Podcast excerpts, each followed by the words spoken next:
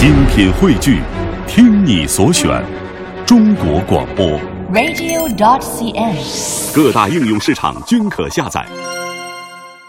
亲爱的小朋友，你也正在收听小喇叭节目吗？好的，接下来呀，正晶姐姐又要给你们讲故事啦。下面我们要听的这个小故事就叫《你是小胖才爱你》。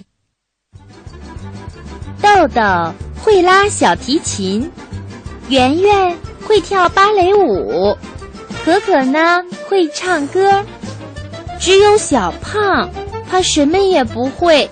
只会跟在朋友们的后面看别人怎么做。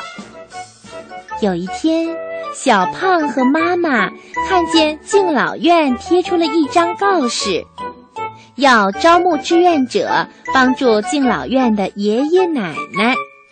小胖啊，平时就喜欢跟爷爷奶奶在一起，所以呢，他特别想当志愿者，但是。要当志愿者，得有一点本领啊！小胖和豆豆说，想向他学拉琴。豆豆答应了，但小胖拉琴实在是太难听了。小胖，你是不是可以换一件本领学学呢？豆豆小心的建议说：“可以，可以。”小胖乐呵呵的。嗯，小提琴真的挺难学的。我去找圆圆，跟她学芭蕾舞。圆圆听了小胖的话，马上就教小胖跳芭蕾。但芭蕾舞也不是好学的，跳了几天，小胖还是没有把左脚和右脚的动作分清楚。圆圆说：“小胖啊，要不你还是不学了吧？”你也许真的不适合跳芭蕾。小胖有点难为情，他低着头走了，不知不觉就来到了敬老院。王奶奶看见他，高兴地说：“小胖来了呀，快来快来，帮奶奶穿针。”小胖一声不响的帮王奶奶穿好了针。王奶奶奇怪的问：“你怎么了？不高兴啊？”小胖还没说呢，那边方爷爷在叫了：“快来，小胖！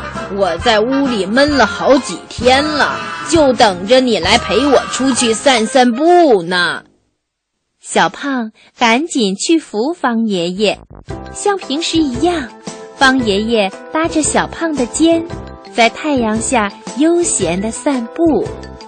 但是今天还是有点不一样，小胖一句话也不说，脸上还真的有点不高兴。